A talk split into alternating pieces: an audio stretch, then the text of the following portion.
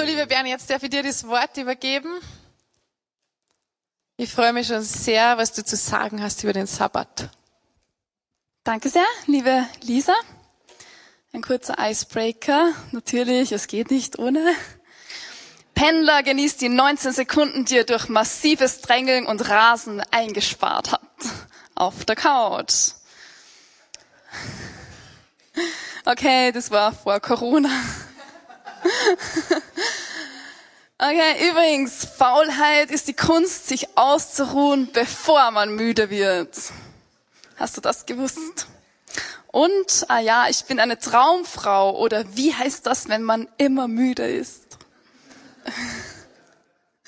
Und noch eine interessante Schlagzeile, auch aus dem Postillon. Archäologen finden 4000 Jahre altes Nokia 3310 mit nur noch zwei Balken Akku. Also heutzutage kann das nicht mehr passieren. Die Zeiten ändern sich. Die Smartphones kommen übrigens heute auch noch zum Zug. Wir befinden uns aktuell in einer dreiteiligen Serie Hüter der Zeit. Die Lisa hat es schon erwähnt. Im ersten Teil ging es darum, wie du deine Erfahrungen fruchtbar machen kannst. Im zweiten Teil, letztes Mal, wie du deine Zeit gut nützt. Kurzer ähm, kurze Erinnerung, es gibt drei Arten von Zeitverwendung, die Quality Time, die Waste Time und die Toxic Time, also Qualitätszeit, die Zeit, die man einfach nur vergeudet und die giftige Zeit, wenn du mehr darüber wissen willst und Tipps haben willst, wie du deine Zeit gut nützt, dann schau dir einfach den letzten Sunday Morning an. Wir sind Unternehmer unserer eigenen Lebenszeit und ich weiß nicht, ob du das kennst, dass man tausend Dinge im Kopf hat, die man noch erledigen muss und die einen die Ruhe rauben. Was uns auch die Ruhe raubt, das sind elektronische Geräte und die ständige Verfügbarkeit. Ständige Verfügbarkeit erschöpft uns und raubt uns die Ruhe. Wenn man dann mal einen Tag hat, an dem man frei hat, theoretisch nichts zu tun, dann kämpft man plötzlich mit dem Phänomen eines inneren Getriebenseins. Ich weiß nicht, ob dir das bekannt ist. Ja, man hat eigentlich frei, eigentlich hat man nichts zu tun, aber innerlich ist man getrieben und merkt, man kommt nicht wirklich zur Ruhe. Und ich weiß nicht, ob das bei dir auch der Fall ist und ob du dieses Gefühl schon mal hattest. Ich kenne das sehr gut. Überprüfe dich selbst. Vielleicht kommen dir einige dieser folgenden Gedanken bekannt vor. Ich könnte jetzt das und das und das noch alles erledigen. Eigentlich sollte ich noch. Ich kann mich jetzt nicht hinsetzen. Ich habe ein schlechtes Gewissen, wenn ich ein Buch lese. Ich habe 85 unbeantwortete E-Mails und ebenso viele WhatsApps. Ich sollte noch so und so viele Leute auf einen Café treffen und die und die Freundschaften pflegen. Ich kann mich jetzt nicht entspannen. Wenn ich mich hinsetze, fallen mir tausend Dinge ein, die ich am liebsten alle gleichzeitig erledigen soll. Ich höre laute Musik, weil ich die Stille nicht ertrage. Lieber habe ich einen vollen Terminkalender, dann weiß ich wenigstens, was mit mir anzufangen. Ich habe keine Zeit für Kreativität. Ich kann nicht tagträumen. Also wenn dir folgende oder diese äh, Gedanken bekannt vorkommen, dann ist das womöglich ein Hinweis, dass eine gewisse innere Rastlosigkeit in deinem Leben vorhanden ist und dass du dir schwer tust, zur Ruhe zu kommen. Das Interessante ist nämlich, wir suchen rastlos nach Ruhe. Ja, also das heißt, in einer Rastlosigkeit suchen wir danach zur Ruhe zu kommen. Für viele Menschen ist der Urlaub die beste Zeit im Jahr. Ähm, und tief in uns ist etwas eingeschrieben, das sich nach dieser inneren Ruhe sehnt. Ich habe ein interessantes Zitat gefunden.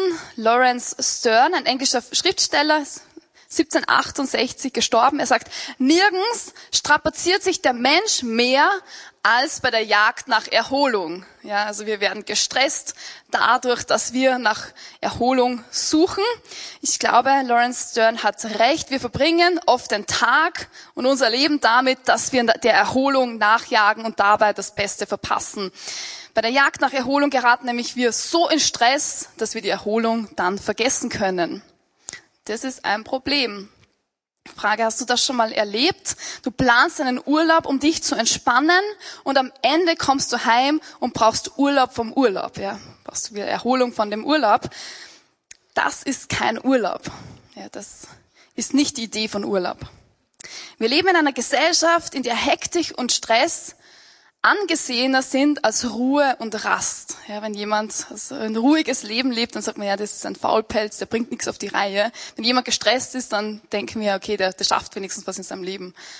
Ähm, wie, eine Frage, wie ist das Bild von jemand, der genug Geld hat, um das Leben zu genießen?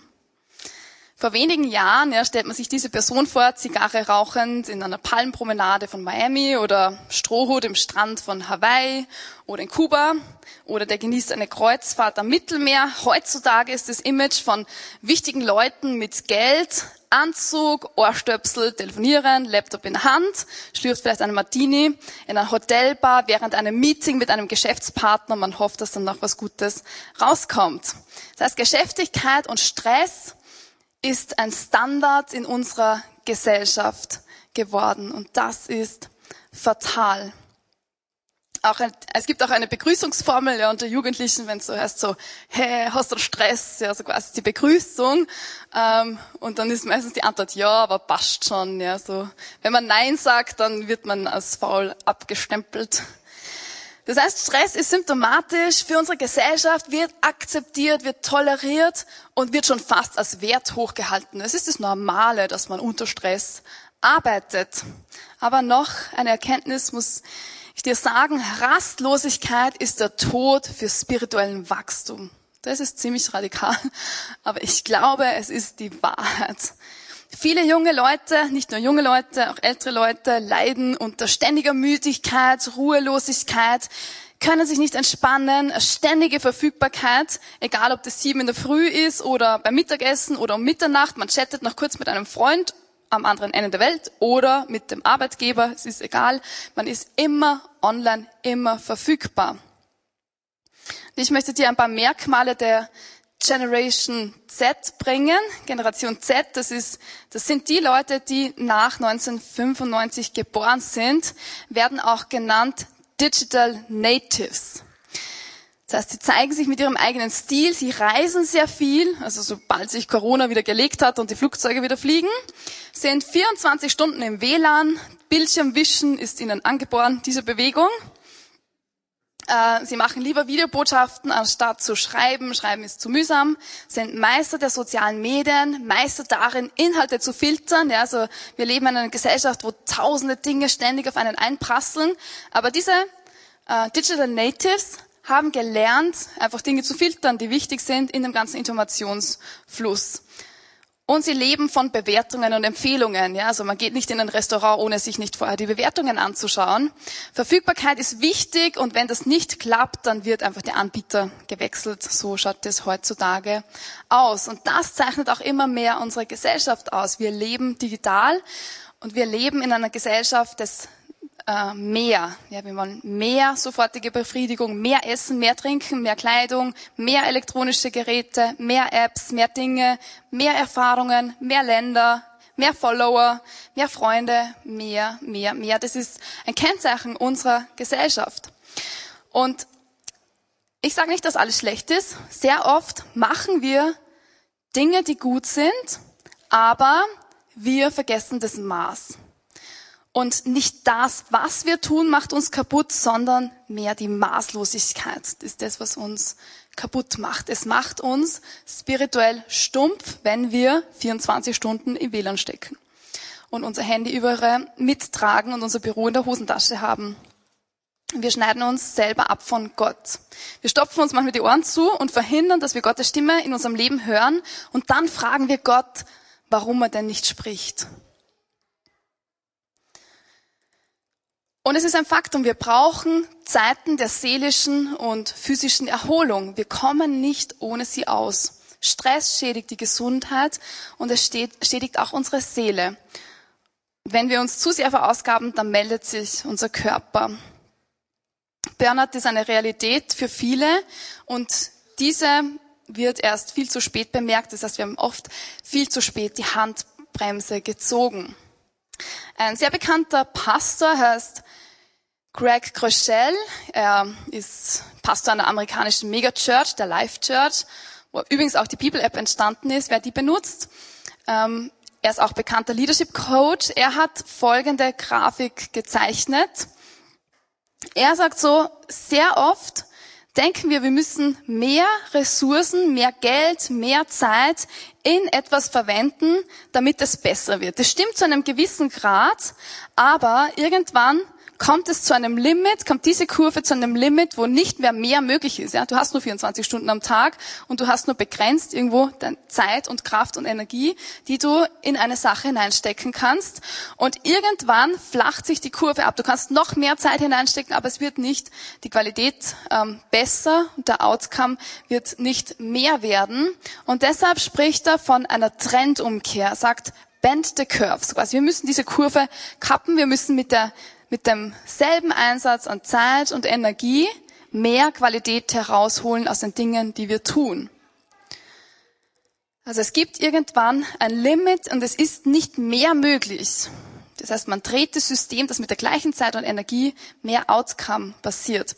Gut, jeder von uns hat gleich viel Zeit. 24 Stunden am Tag, 168 Stunden die Woche. Die Frage ist, wie verwenden wir diese Zeit? Und jetzt hat Gott eine, übernat eine übernatürlich äh, ausgefallene Idee, um diese Kurve unserer Zeit, unserer Ressourcen zu beugen. Gott sagt nämlich, ein Tag, ein Tag in der Woche, 24 Stunden, die können etwas ganz was Besonderes sein. Und er nennt es Sabbat.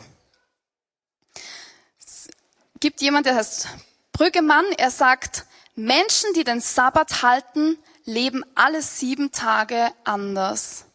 Also das heißt, das ist eine Möglichkeit, um diese Kurve zu beugen und um mehr Outcome, mehr Qualität aus unserer Zeit herauszuholen.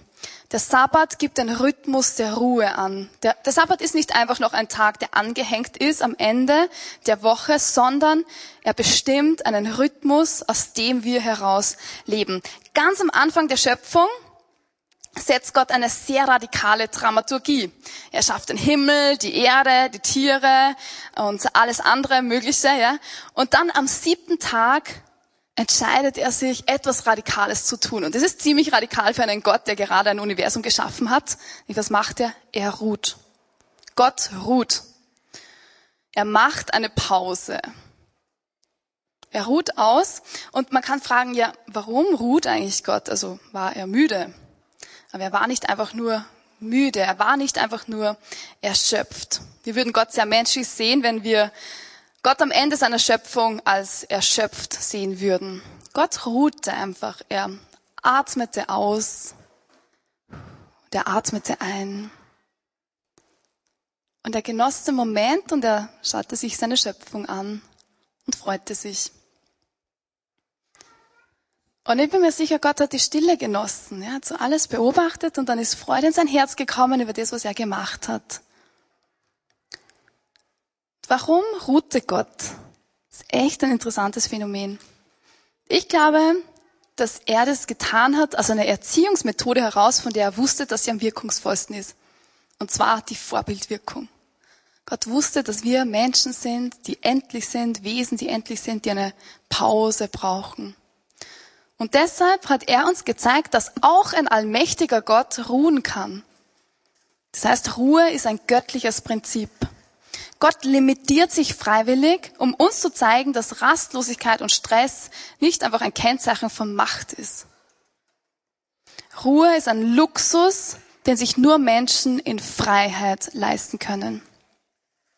Und in der Bibel finden wir dann drei Begründungen, die Gott für den Sabbat bringt. Sabbat ist das hebräische Wort für Ruhe, für Ausruhen, für Pause. Die erste Begründung ist, die wir gerade gehört haben, Gott ruht selber nach der Schöpfung, ja. Also Exodus 20, 8 bis 11. Gedenke des Sabbats, halt den heilig.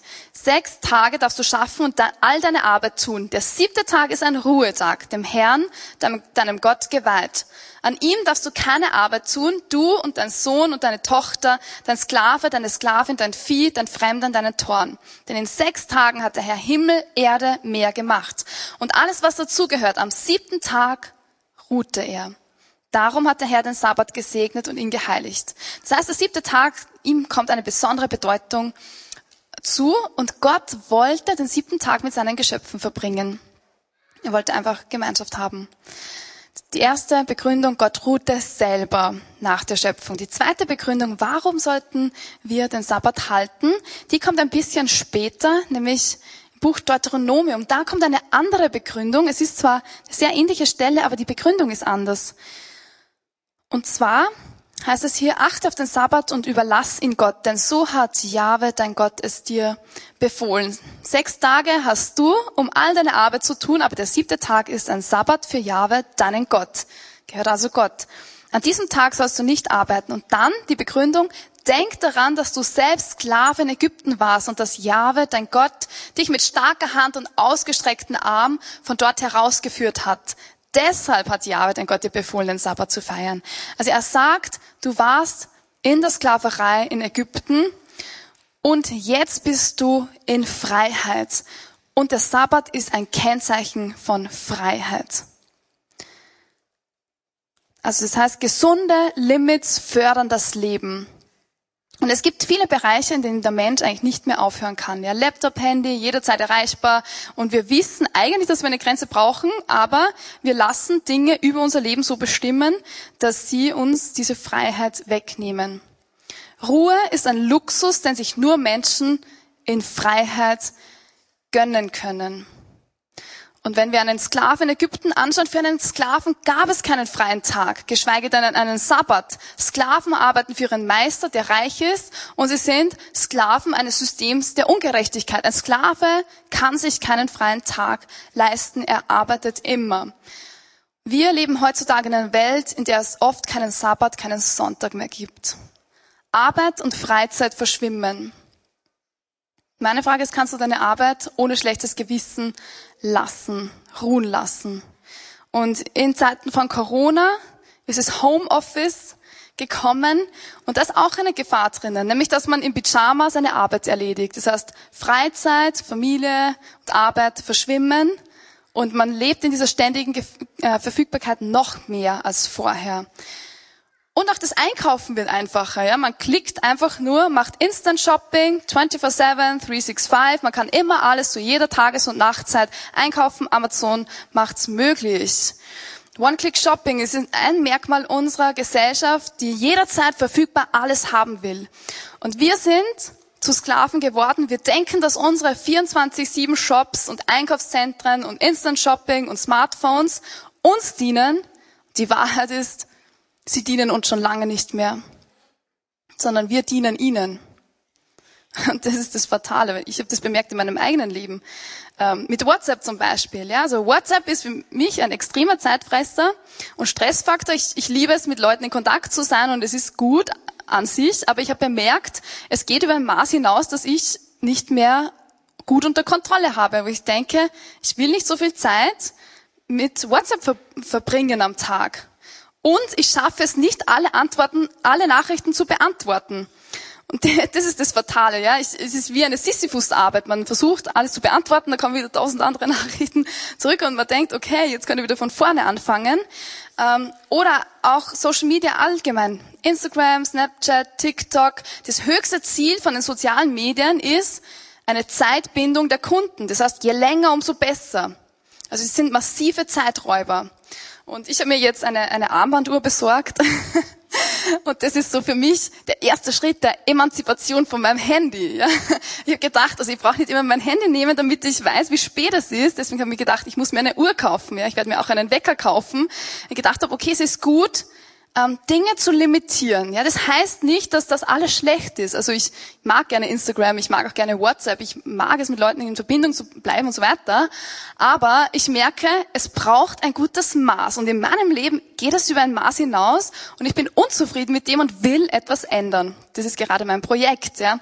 Eine Freundin, der habe ich das erzählt, die sagt zu mir, Social Media macht meine Beziehungen kaputt, weil meine Freundin und ich, wir können keine zehn Minuten auf der Couch sitzen, ohne dass nicht jemand sein Handy nimmt und sich damit beschäftigt und die Aufmerksamkeit in dieses kleine Kastel hineinsteckt. Ja. Ähm, das heißt, jetzt mit Corona noch mehr, wir sind medienaffiner geworden. Jede Hausfrau benutzt Zoom und Hausparty und wir bemerken, wir müssen unsere Meetings nicht mehr real machen. Hangout und Teams funktioniert genauso. Aber wir verlieren etwas Massives. Nämlich, Patrick würde sagen, Oxytocin. Ja, wir, wir verlieren das Gespür für das reale Leben und für Freundschaften und Beziehungen, die real sind. Und das ist das, was Jesus uns versprochen hat, nämlich das Leben in Fülle. Er sagt, na, du musst nicht Sklave sein von deinen kleinen elektronischen Geräten, sondern ich habe dich gerufen für die Freiheit und für die Fülle. Das heißt, wir brauchen Pausen. Wir brauchen Momente, wo wir alles beiseite legen, alles ausschalten, kurz Moment der Stille nehmen und wo wir durchatmen, alles anschauen und das Leben genießen und sagen, wow, es ist gut. Und die Pausen, ja, das ist wie bei einem Orchester, bei einem Musikstück, da braucht es die Pausen, damit das andere besonders wirkungsvoll ist. Oder wenn man einen Text liest, es braucht die Punkte. Es braucht die Interpunktion und die Momente, wo wir eine Pause machen, damit das, was wir sagen, dann erst wirklich hervorgehoben wird. Der Sabbat ist eine Einladung zu Freude und Genuss. Dafür hat Gott den Sabbat gemacht. Er hat gesagt, nimm dir einen Tag Zeit. Du hast so viele schöne Dinge, die du genießen kannst in deinem Leben. Nimm einen Tag, um Dinge zu genießen. Schau das an, sei dankbar und dann feiert das Leben. Ja, so genießt das Leben in Fülle. Manchmal vergessen wir das, wenn wir so viele Dinge im Kopf haben, so eine große Agenda ähm, und von einem Termin zum nächsten laufen, dann vergessen wir, dass wir das Leben feiern. Deshalb sagt Gott, nimm dir einen Tag Zeit, einen Tag in der Woche und dann schau auf das, was gut läuft in deinem Leben, das, was dich bewegt, dann feier deine Beziehungen, deine Freunde, nimm gutes Essen. Der Sabbat ist, wenn es so gelebt wird, wie Gott ihn intendiert hat, der beste Tag der Woche. Das heißt, man soll aus ihm heraus leben. Sabbat ist eine heilige Zeit, in der man feiert, spielt, tanzt, singt, betet, lacht, Geschichten erzählt, ein Buch liest, malt, spazieren geht, die Natur genießt, mit seiner Frau, seinem Mann schläft, Zeit für die Familie hat, für die Gemeinschaft, für gutes Essen. Also alles das, was Gott uns geschenkt hat, wofür wir eigentlich geschaffen sind. Und es gibt einen Unterschied zwischen einem freien Tag und einem Sabbat. Der Sabbat ist für, den, für, für Gott da. Ein freier Tag ist für dich selber da. Das heißt, an einem freien Tag kannst du einen Ausflug machen, überhin fahren, sporteln. Aber der Sabbat ist ein Tag, der dich in eine Ruhe führt und in den Lobpreis. Ich habe ein sehr spannendes Buch gelesen, John McComber. Er sagt so, er filtert den Sabbat immer dadurch, dass er sagt, also diese zwei Kriterien, Führt es mich in eine Ruhe? Führt es mich dazu, dass ich meine Seele baumeln lassen kann? Und ist es eine Form von Lobpreis? Und Lobpreis kann sehr weit gedacht sein. Also auch gutes Essen kann Lobpreis sein. Sehr toller Lobpreis sogar. Und wichtig ist auch die Beziehung. Ja, Gott ist ein Gott, der an Beziehung interessiert ist. Gott will dich am Sabbat genießen. Er will Zeit mit dir verbringen. Er hat dich geschaffen. Du bist die Krone der Schöpfung, er hat dich geschaffen und er will dich genießen. Er will sich freuen an dir und hoffentlich kannst du dich auch an ihm freuen. Das ist nämlich die dritte Begründung, die Gott bringt. Ähm, der Sabbat ist der Bund zwischen Gott und dem Menschen dass es sagt den Israeliten, ihr sollt meine Sabbate halten, denn das ist ein Zeichen zwischen mir und euch von Generation zu Generation, damit man erkennt, dass ich der Herr es bin, der euch heiligt. Das heißt, der Sabbat zeigt an, dass wir ihm gehören, dass wir zu Gott gehören, dass wir sein auserwähltes Volk sind. Ja, er hat dich erwählt und er möchte Zeit mit dir verbringen. Das heißt, man man nimmt sich Zeit, um in dieser Beziehung mit Gott zu pflegen. Und natürlich geht es nicht so einfach, dass man alles beiseite schiebt und sagt, und jetzt feiere ich. Das ist ein Einüben in einen Lebensstil. Ja? Deshalb müssen wir eine Sabbatkultur erst entwickeln. Das geht nicht von einem Tag auf den nächsten. Aber es ist die Einladung, dass Jesus sagt, ich möchte auch Teil in deinem Leben sein, ein markanter Teil und ich möchte einen Teil deiner Zeit. Und das Schöne ist, dass Gott die Zeit immer veredelt und verwendet. Und wir haben viele Lasten zu tragen. Ja, Jesus sagt in Matthäus 11, 29, nehmt mein Joch auf euch und lernt von mir. Ich bin gütig und von Herzen demütig und ihr werdet Ruhe finden für eure Seele. Das heißt, man muss die Alltagssorgen nicht einfach wegschieben und verdrängen, sondern Gott überlassen und Gott sagen, Gott, schau mal, das sind meine Sorgen, ich überlasse sie dir. Ähm, Gott, ich möchte mit dir die Ruhe genießen, mit, äh, mit dir, mit mir selber, mit allen, die mir gut tun. Ruhe ist die Abwesenheit von Streit, von Krieg, von Anfechtung und Sabbat ist da, wo all das, was uns bedrängt, zur Ruhe gekommen ist. Ruhe ist die Anwesenheit des Friedens und das ist eine ein, ein Einüben in die Sabbatkultur. Ruhe ist da, wo Gott bei uns ist. Das heißt, der Himmel ist ein Ort, wo unsere Seele zur Ruhe gekommen ist, wo wir in uns ruhen, aus unserem Sein heraus leben. Gott möchte, dass es uns gut geht. Gott möchte mit dir Zeit verbringen. Kurz zusammengefasst, Takeaway-Teachings, ständige Verfügbarkeit erschöpft uns und raubt uns die Ruhe. Wir suchen rastlos nach Ruhe. Rastlosigkeit ist Tod für spirituellen Wachstum. Wir brauchen Zeiten der seelischen und physischen Erholung.